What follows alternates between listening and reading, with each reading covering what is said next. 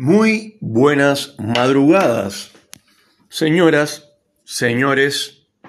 Esto es, sí, ustedes lo saben, Salvador de Noche, un programa de podcast, un programa de radio del siglo XXI, un programa que, que estamos haciendo hace más de tres años y que, como siempre explico, ha perdido audiencia producto de que no siempre lo hago como antes, que lo hacía todos los días, entonces la gente estaba acostumbrada, entraba eh, por Spotify o por donde sea, lo buscaba y lo escuchaba.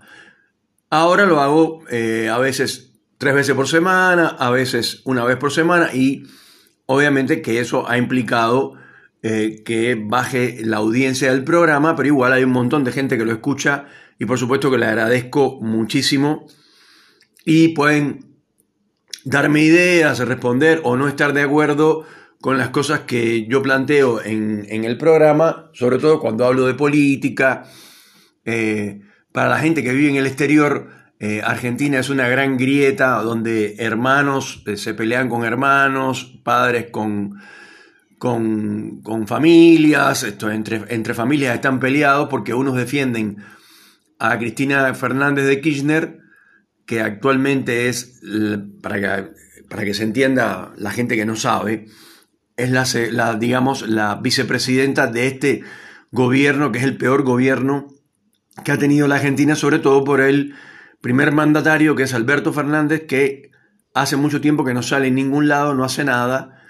Y bueno, gracias a Dios se termina su mandato en diciembre y se acabó. Es una vergüenza este tipo y por supuesto ha hecho quedar muy mal al país delante de todos a nivel mundial. Es un hombre que dice cosas que, no son. Él dice que él es abogado, que da clases en, las universidades y qué sé yo, que él es profesor. En realidad eh, lo invitan a veces a dar alguna que otra conferencia, pero dice cosas como tan salvajes y de un desconocimiento absoluto como decir que los mexicanos vinieron de los indios, los brasileños de la selva y los argentinos vinieron de los barcos. Oh, qué divinos. Entonces, bueno, ayer eh, la política argentina es un algo marásmico, algo eh, al borde de una guerra civil en un sentido metafórico, no práctico, no pragmático, sino porque, ya te digo, se, se pelean familias con familias, esto, eh, yo conozco gente que dice, no, conocí una chica, me encantó, es muy linda, qué sé yo, le pregunté y le, eh, era esto, o sea, lo que le gusta es eh, Cristina Kirchner y yo soy macrista y, y, no. Que se fue, la mandé a la mierda, que no, no la quiero ver. Dice, pero en serio me estás diciendo. O sea, conociste a una muchacha, una chica linda, te gusta, es linda. o sea, tienen buena onda, sin embargo, como no piensa políticamente como tú, la echas, o sea, la descartas. Entonces ayer ocurrió en la televisión, en, un canal de los más importantes de acá, para la gente que nos escucha en otros países, eh, el primer encuentro, si es que se puede decir, entre los, los posibles vicepresidentes del país. Que para no complicarlo mucho, pues son cinco, y son un montón, vamos a decir que estaba Villarruel, que es la única mujer, una mujer muy linda, la verdad, hay que reconocerlo, muy bonita, muy inteligente también, ¿por qué no? Eh, y eh, estaba, el, o sea, el vicepresidente de Patricia Bullrich, el vicepresidente de Massa, eh, entiendo que para la gente que vive en otros países y no conoce la política argentina por adentro, no está enterado, es medio complicado lo que estoy contando, porque... Y después estaba Nicolás del Caño, que es de la izquierda, y uno más, digamos que... Yo creo que es un tipo que, digamos, que tiene talento y que podría eh, ser presidente, pero no lo va a hacer, porque los, los, más importantes, o sea, pusieron a Nicolás del Caño, que es de la izquierda, que como siempre la izquierda argentina es una izquierda arcaica, precaria, mentirosa, embustera, eh, falsa. Em, eh, Nicolás del Caño habla de preceptos revolucionarios, de, de, que la izquierda es lo mejor, el socialismo y toda esa cantidad de pavadas, porque son tonterías, cosas que se han demostrado que el socialismo no sirve para, para nada y que los países socialistas lo que tienen son dictaduras. Y ahí tenemos Nicaragua, Cuba, China, em, eh, en fin, los que hay que cada vez son menos, gracias a Dios. Y que como sistema no sirvió, empezó, como siempre digo, el 17 de octubre de 1917 y terminó en el año 1994 con la perestroika y la caída del muro de Berlín. Chao, se acabó. Es un sistema que no sirve. Un sistema que está basado en, en cosas que no son humanas. Porque los humanos, eh, siempre que, alguien en las cuevas de Lascaux y Altamira pintó una pintura rupestre, siempre vino uno que vivía por ahí cerca, en una cueva, en otra cueva, y dijo, esto, esto que pintaste es una cagada, esto no sirve. Porque siempre hay uno que hace algo y otro que lo critica, y otro que está en contra, y hay uno que le gusta vestirse de una manera y otro de otra. El socialismo quiere que todo el mundo se vistan iguales, que todos tengan las mismas maletas, que todos estén uniformados, que sea una dictadura, que sea un ejército. Eso no funciona porque dentro de una sociedad siempre hay un tipo que se le ocurre que con, la comida que sobró se puede hacer, como por ejemplo cuando surgió la paella, con la comida que sobraba la reunieron toda y hicieron la paella. Entonces, eh, siempre hay un tipo que se le ocurre algo para vendérselo a los demás. Eso es algo inherente al ser humano. El socialismo dice que no, que eso no es así.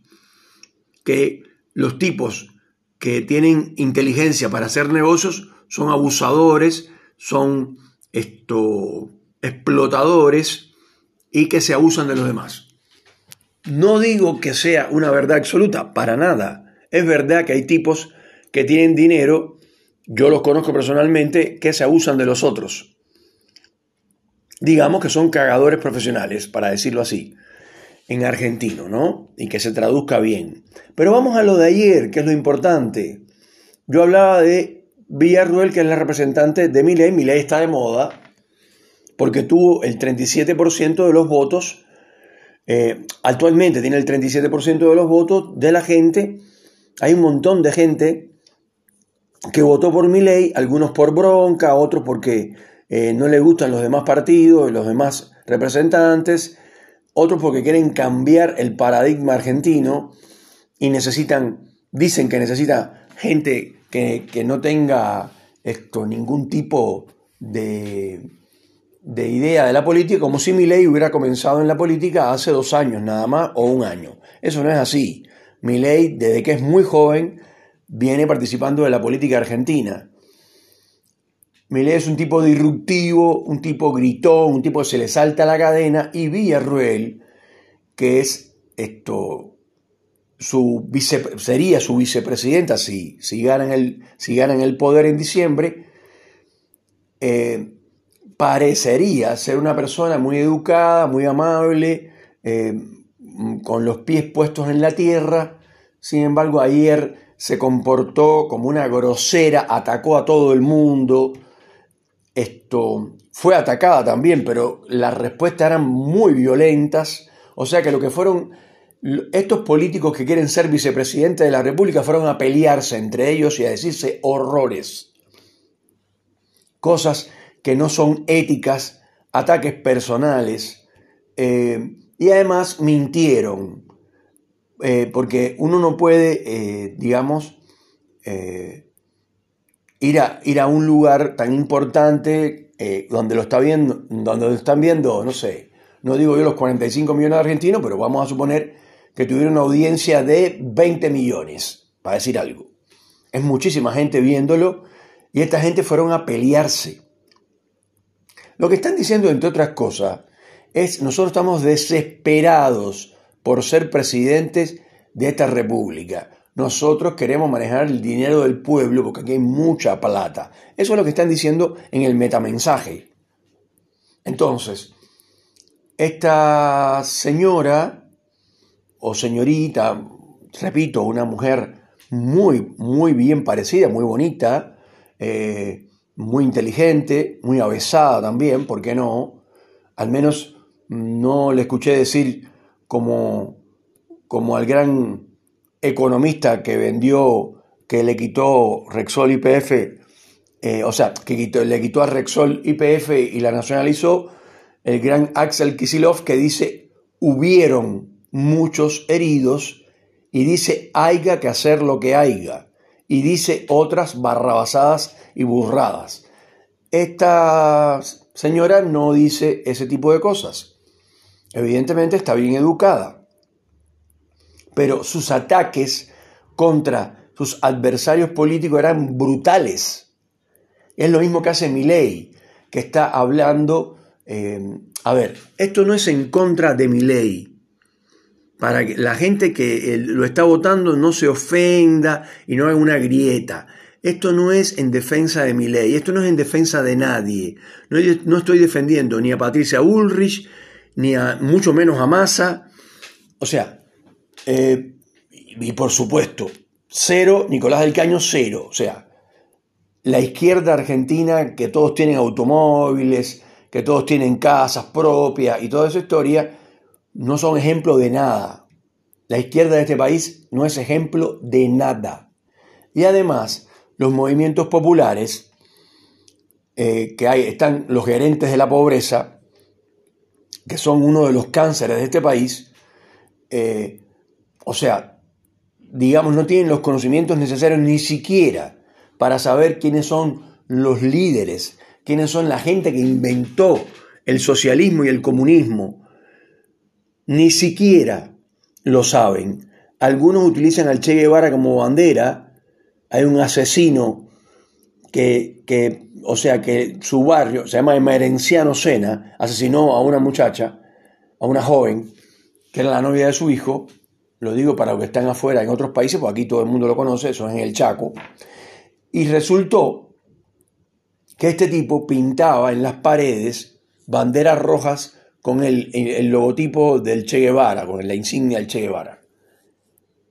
O sea, señores, no tienen idea de quién carajo es el Che Guevara, ni siquiera lo conocen.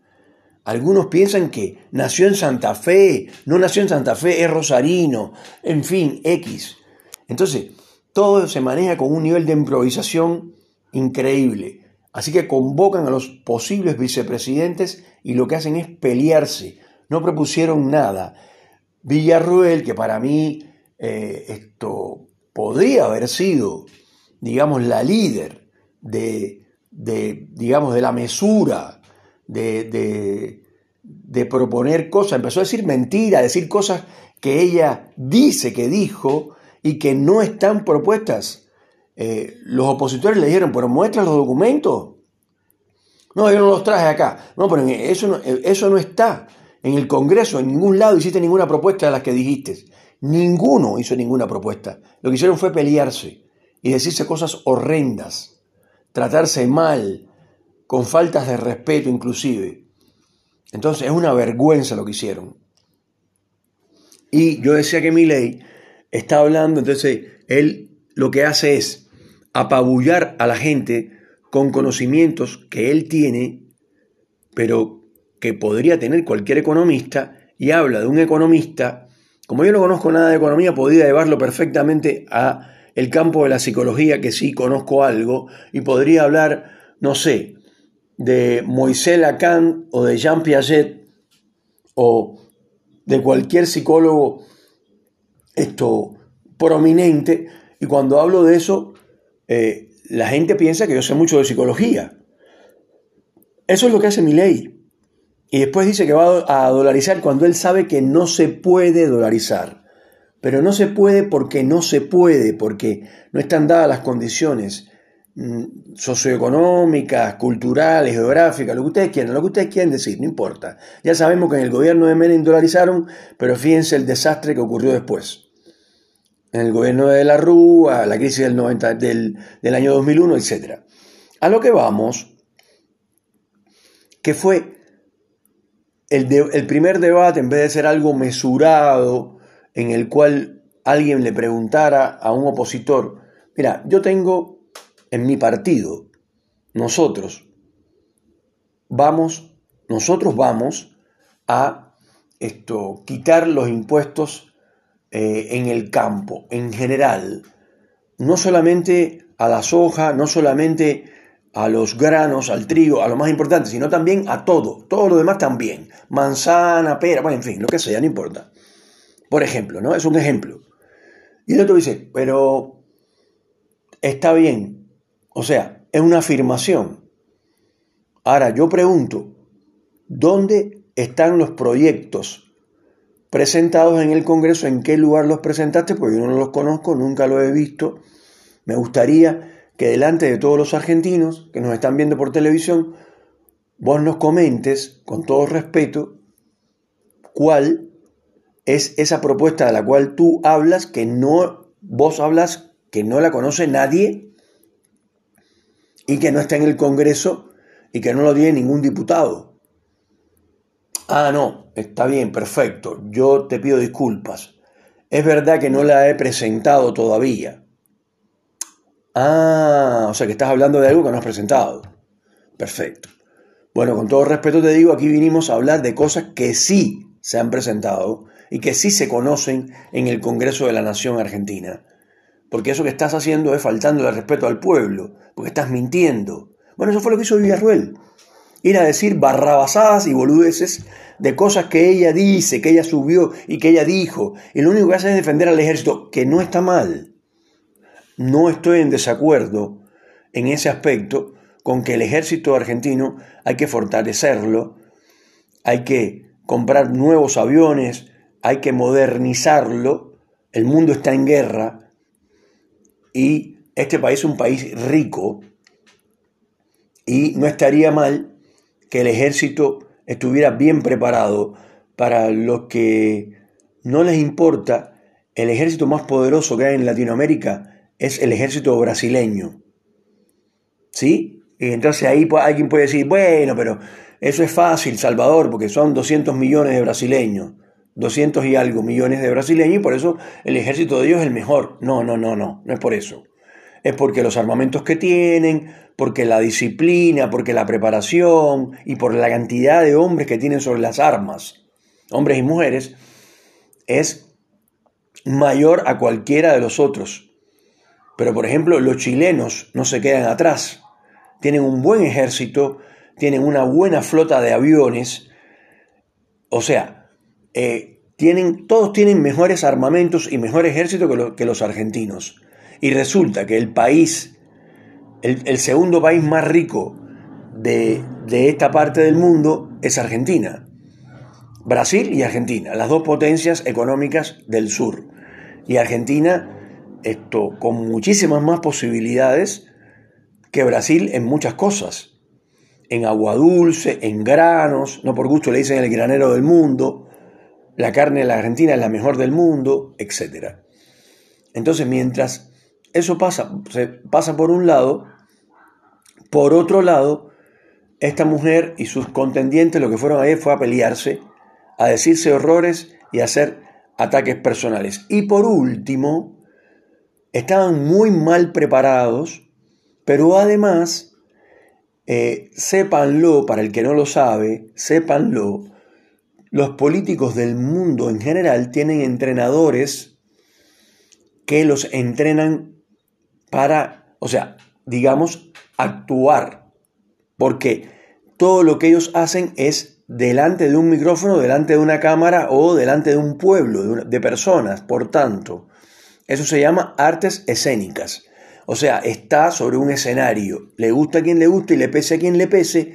El que se ofenda es porque realmente es un burro, porque los políticos son actores.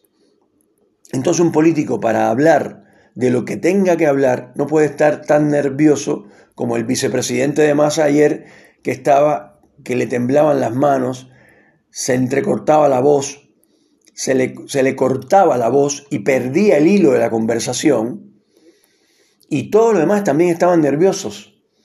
Lo cual quiere decir que no estaban preparados y no estaban entrenados para esto. O sea, sus asesores de campaña, su grupo de asesores, evidentemente no tienen un asesor que los asesore para que se comporten en un escenario, para que sepan lo que hay que hacer cuando te ponen una cámara delante y un micrófono delante, para que se comporten como personas que son, digamos, las personas que van a representar a un pueblo entero de 45 millones de personas. No, nerviosos, pálidos, temblorosos, sobre todo al principio. Después, bueno, obviamente fueron agarrando un poquito de práctica, pero además, si vas a mentir encima, tienes que saber mentir. No puede ser que digas mentiras así eh, y cuando te digan que es mentira te quedes como pasmado, como que van a decir, ay, me agarraron. O sea, desastre, vergonzoso lo que pasó. Espero que cuando los que van a ser presidentes o aspiran a ser presidentes, las cosas sean de otra manera, primero con más educación, segundo con más respeto y tercero sin discutir tanto y proponiendo cosas que el pueblo necesita. Seguridad, inflación, este tema de que no, tienen, no tenemos policías entrenados solamente en la ciudad de Buenos Aires, que es la mejor policía que tiene el país y la mejor entrenada también, pero después los policías están gordos, no tienen entrenamiento físico, eh, cuando se, se enfrentan policías contra ladrones siempre pierden los policías, porque no tienen formación profesional, porque las leyes no los ayudan. Acá en este, en este país se matan policías cada, cada dos por tres y no pasa nada. Nadie dice nada, lo dice en, una, un canal de televisión, hola, ¿qué tal? Y nada más. Señoras y señores, eso fue Salvador de Noche, hablando un poco de la actualidad de este país llamado Argentina.